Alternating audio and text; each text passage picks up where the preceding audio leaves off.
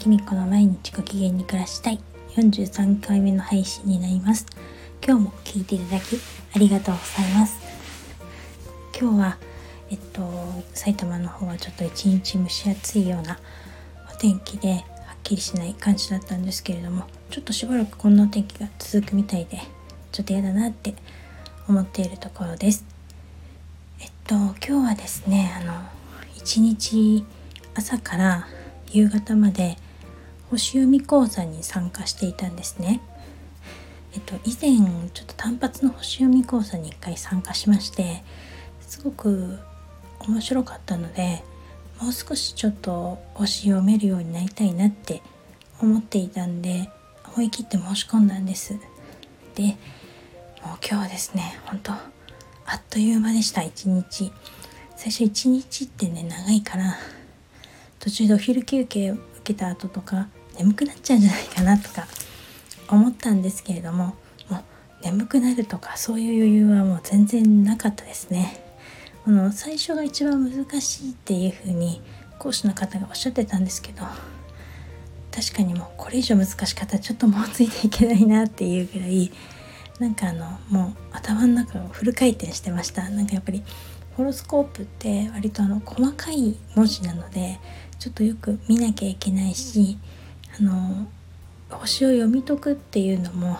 いろいろこういろんな要素を加味して自分で読み解くんですけどそれに頭をすごく使ってしまってあの緊張もしてたせいか終わってからはどっと疲れが出てもう次大丈夫かななんて思っちゃいました。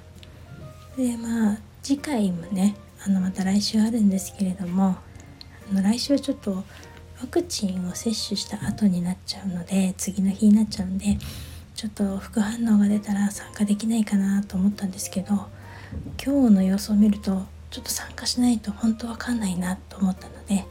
体調を整えて参加できたらなと思っています。で今日の星読み講座に参加してすごく気がついたんですけれどもあの夫の変化にびっくりしました。えっとね以前は夫はなんか私が土曜日に1日10時から4時まであのちょっと勉強会が Zoom であるから買い物に行けないよなんて言ったら多分機嫌が悪くなったと思うんですね。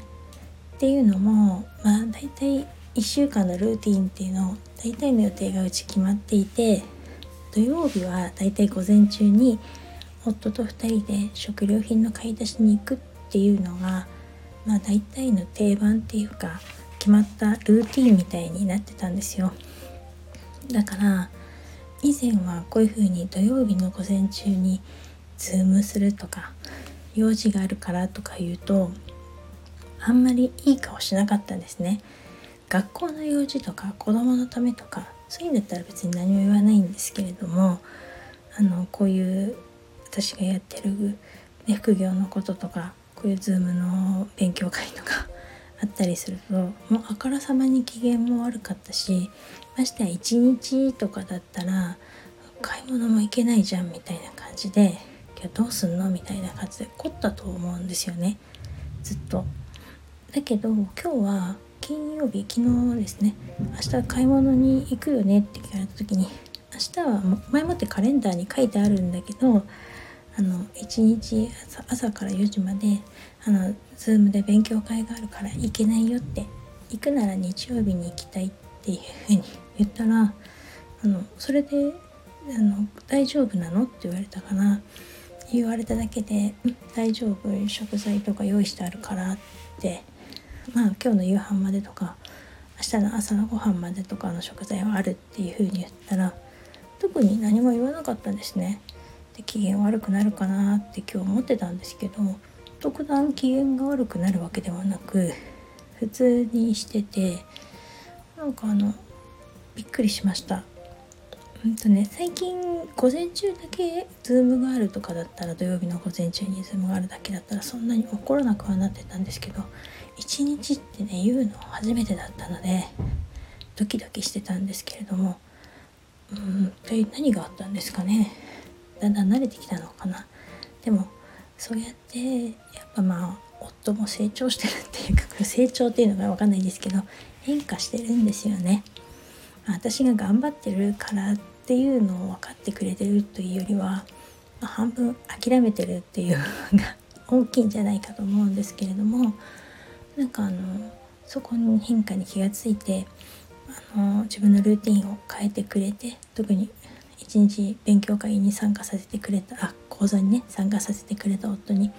感謝しました。もしかするとあなたのご主人も私のかつての夫みたいに自分のすることに賛成してくれなかったりとか副業とかねやるのとかそういうのに賛成してくれなかったりとか反対してくれしてたりとかする方もいるかもしれないんですけど最初から完璧な応援っていうのを求めないでコツコツ諦めずにやっていればいつか夫の方も成長というか変化してくれるんじゃないかなと思うのでお互い